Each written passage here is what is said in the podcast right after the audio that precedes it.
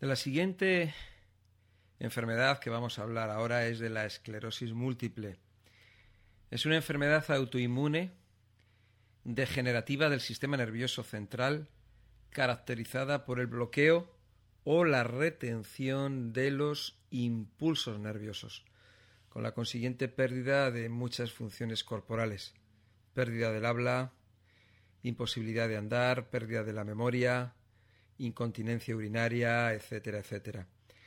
La falta de impulsos nerviosos se produce por la destrucción de la mielina, que es la capa aislante y protectora de las células nerviosas. Esta enfermedad produce la inflamación de esta capa y la posterior cicatrización con el consiguiente endurecimiento de la misma, lo que dificulta o impide la transmisión nerviosa. La enfermedad afecta principalmente a las neuronas del cerebro, a la médula espinal y al nervio óptico. Los problemas normalmente afectan a una sola parte del cuerpo, aunque raramente suelen ser bilaterales. Es una enfermedad que aparece más en la población femenina que en la masculina y que suele desarrollarse entre los 20 y los 40 años. Aunque puede aparecer a partir de los 12, especialmente en mujeres, o en cualquier momento de la vida, a partir de los 50. Suele afectar más a los hombres eh, en estas edades, a partir de los 50. Existen más de dos millones y medio de personas en todo el mundo que sufren esclerosis múltiple. La enfermedad puede tener una evolución con síntomas constantes o parecidos y también puede presentar episodios en que no sintamos nada o con síntomas más leves. En algunos casos los síntomas remiten y no vuelven a aparecer hasta el cabo de muchos años. Vamos a ver cuáles son los síntomas principales, ¿no? Entumecimiento, rigidez muscular, pérdida de masa muscular, debilidad, fatiga, hormigueo, temblores de las piernas, problemas de coordinación, espasmos musculares, calambres, mareos, vértigo, pérdida del equilibrio, dificultad para andar, incontinencia urinaria, dificultad para orinar, problemas respiratorios, dificultad para tragar los alimentos, dificultad para hablar o para pronunciar, disminución de la visión, visión doble, movimientos involuntarios de los ojos, disfunciones sexuales como impotencia, falta de deseo sexual, etc., pérdida de memoria, disminución de la razón, problemas de atención, etcétera, etcétera, etcétera. Se trata de una enfermedad degenerativa autoinmune en la que el propio organismo ataca sus propias células nerviosas. Aunque las causas reales de esta enfermedad no se conocen, se sospecha que hay una serie de factores posibles que podrían desencadenar este ataque. Por ejemplo, la opinión más generalizada es que esta enfermedad podría ser consecuencia de una respuesta autoinmune del propio organismo a una infección vírica anterior. Los anticuerpos del propio cuerpo producidos anteriormente en ciertas infecciones como el herpes o el sarampión o la rubiola atacan al organismo provocando reacciones autoinmunes causantes de la inflamación. También causas genéticas.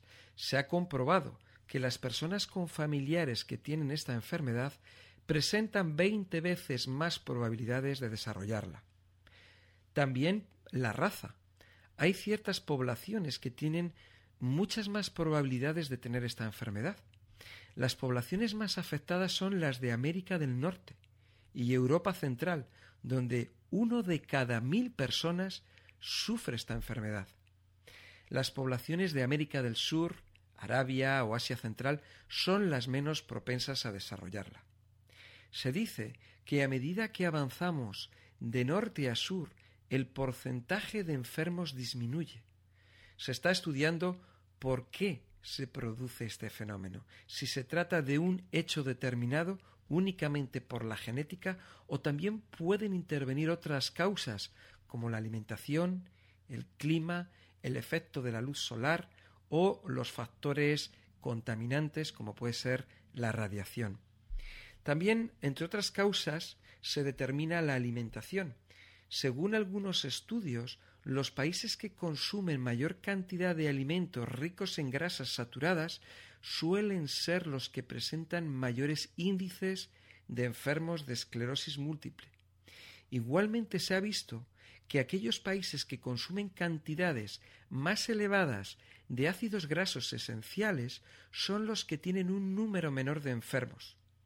Esto podría explicar el hecho de que en los países industrializados del norte o centro de Europa y Asia la incidencia de esta enfermedad es muy elevada, mientras que en otros países menos industrializados es menor.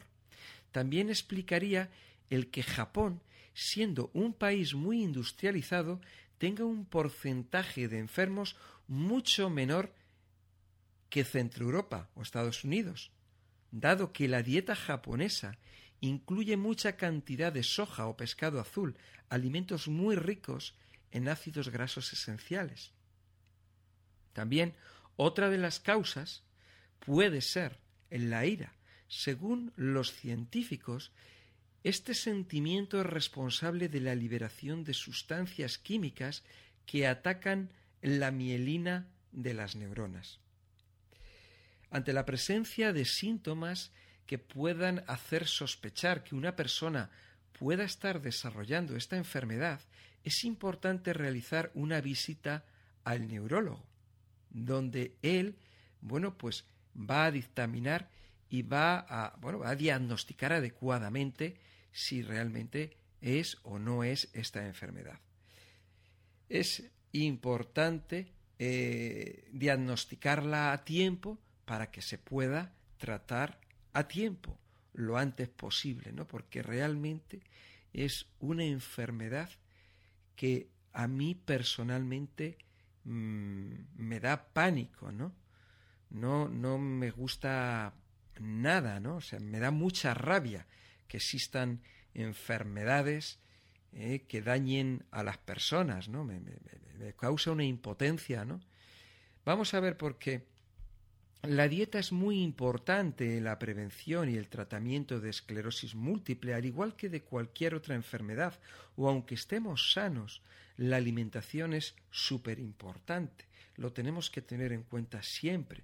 De ahí que los alimentos ricos en ácidos grasos esenciales son muy importantes recordar esto que comentábamos de Japón, siendo Japón un país donde el, riesgo de tener esta enfermedad es muy bajo debido a la alimentación, una alimentación muy sana que llevan, ¿no?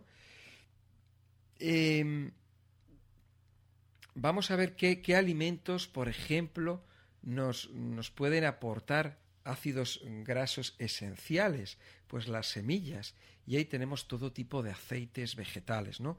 Por supuesto, siempre que sean eh, de cultivo ecológico y de primera presión en frío. Ese es mi, mi consejo. El aguacate, las nueces, eh, eh, son, son frutas o frutos secos, en este caso, muy interesantes por el tipo de grasa que tiene, que es de buena calidad. ¿no? Por supuesto que entre los aceites grasos eh, de, girasol, borraja, sésamo, lino, eh, oliva, por supuesto, todos son unos aceites maravillosos que tienen que estar en nuestra dieta para todo el mundo.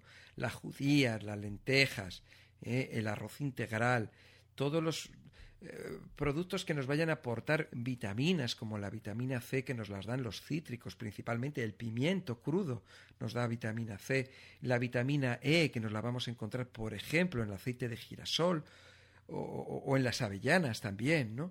La vitamina B12, muy interesante, la vitamina B12, muy importante para, para nuestros nervios, ¿no? Eh, ¿Dónde no la podemos encontrar? Pues mirar, no la podemos encontrar en alimentos como las eh, almejas, en el hígado, en los riñones, y hay otras plantas también que, nos dan eh, esa vitamina B12 tan importante. al fin y al cabo de lo que se trata es de tomar alimentos que sean los más adecuados y los que no son adecuados, las grasas saturadas, los productos lácteos, todos los tóxicos, café, tabaco, alcohol y cualquier alimento que nos vaya a sentar mal o que nos vaya a producir cualquier alergia.